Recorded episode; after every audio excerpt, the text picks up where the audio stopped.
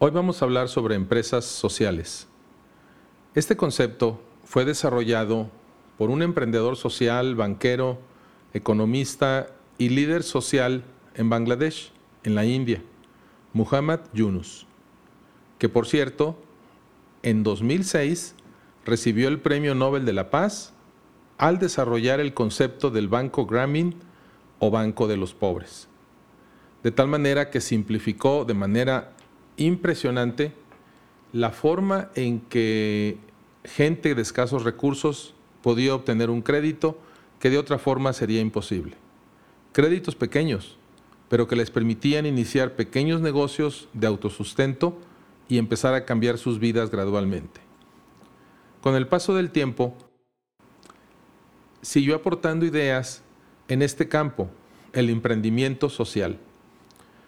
Y uno de los temas más interesantes y que personalmente yo considero que son claves para la transformación de nuestro mundo, del modelo económico, del modelo de gobierno, y salir de la polarización entre izquierda y derecha, liberales y conservadores, es el capitalizar las habilidades de los empresarios que de manera natural son capaces de organizar de atender mercados, de desarrollar productos, de estructurar empresas, pero a diferencia de las empresas con fines de lucro, una empresa social se autoalimenta de sus propias utilidades. Claro, tiene que haber un capital semilla para empezar, puede ser pequeño, pero lo interesante es que la mayoría, si no es que la totalidad de sus utilidades, se destinan precisamente a fortalecer la empresa. ¿Puede la empresa seguir creciendo? Que por cierto, puede ser una empresa que compita con otras empresas con fines de lucro. Pero en este caso, esta empresa estará diseñada para tener además un impacto social desde su modelo de negocio.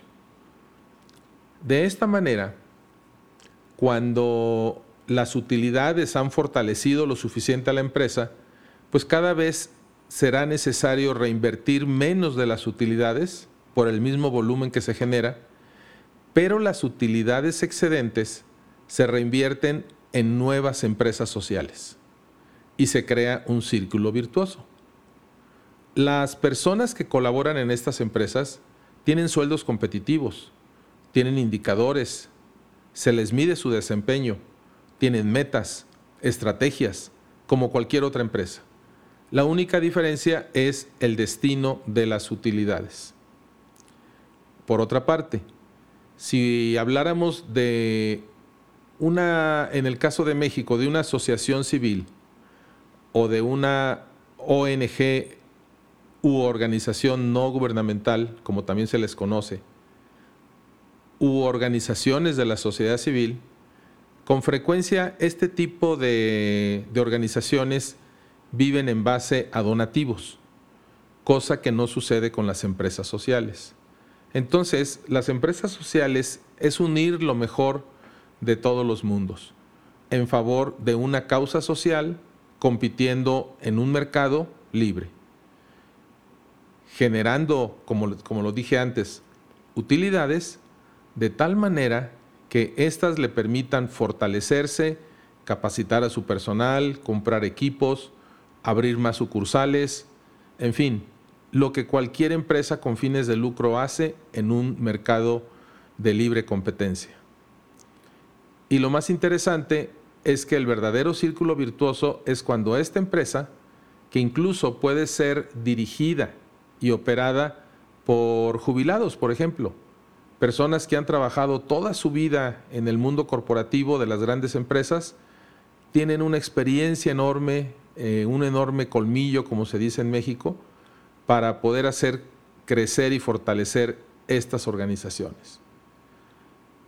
Si la empresa social en un momento dado se desincroniza de su mercado y deja de ser atractiva, pues tendría que hacer lo mismo que cualquier otra empresa rediseñar su modelo de negocio, explorar nuevas geografías, buscar nuevas propuestas de valor, en fin, el know-how o el conocimiento y la experiencia que típicamente tienen ejecutivos que han trabajado en empresas exitosas. ¿Qué les parece esta propuesta? Muhammad Yunus con esta propuesta definitivamente está creando un parteaguas. Tiene libros al respecto eh, donde describe con mayor detalle este tipo de empresas. No está peleado que una pequeña parte de las utilidades se puedan distribuir como dividendos entre los emprendedores. Pero el origen y el espíritu eh, inicial que Muhammad Yunus puso en estas empresas es que el 100% de las utilidades se reinviertan para diferentes fines positivos y de gran impacto social. Pensemos, ¿qué tipo de emprendimiento social podemos hacer, pero bajo este concepto? No bajo el concepto de planear un sistema de recaudación de donativos para poder sobrevivir o para poder seguir sirviendo a la comunidad, sino una autogeneración de recursos que sirvan para la propia empresa, incluso compartir con algunas organizaciones de la sociedad civil que hacen muy buen papel y también, eh, como ya lo mencioné, el seguir expandiendo este ecosistema de empresas de corte social que puede tener un alcance mundial como cualquier multinacional. Agradecemos mucho su atención y sigamos en contacto. Estaremos ofreciendo nuevos contenidos y mientras tanto reflexionemos sobre la importancia que puede tener para su país, para nuestro país, el que impulsemos, el que motivemos a empresarios exitosos a activar emprendimientos de naturaleza social. Muchas gracias. Me dio gusto saludarles y espero que tengamos la oportunidad de seguir compartiendo con ustedes nuevos contenidos. Pueden seguir nuestros podcasts en los siguientes canales: Spotify, Radio Public, Apple Podcast y también en Stitcher. Y nos pueden encontrar en las redes sociales. Nuestra página web es novarum.mx en donde van a poder encontrar los artículos que escribimos en, nuestro blog y también videos del, del canal de YouTube. Muchas gracias.